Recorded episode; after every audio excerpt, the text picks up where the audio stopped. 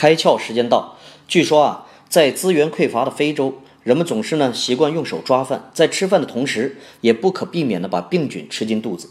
然而呢，当地的卫生教育相当落后，而且呢，医疗资源短缺，总是有肠病毒啊、肺炎啊、呼吸道感染等等疾病传染，尤其是小朋友。怎么样可以让当地的小朋友养成勤洗手的好习惯呢？显然并不是口头号召一下就可以的。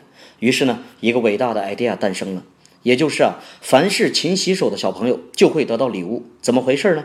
原来啊，这洗手的肥皂被动了一点手脚，在制作的过程中，里面偷偷的加入了小朋友最爱的玩具。就像当年风靡一时的健达出奇蛋一样，里面呢都藏着玩具。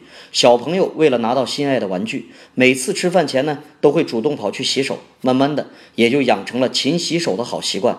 看来啊，兴趣才是最强大的驱动力。今天你开窍了吗？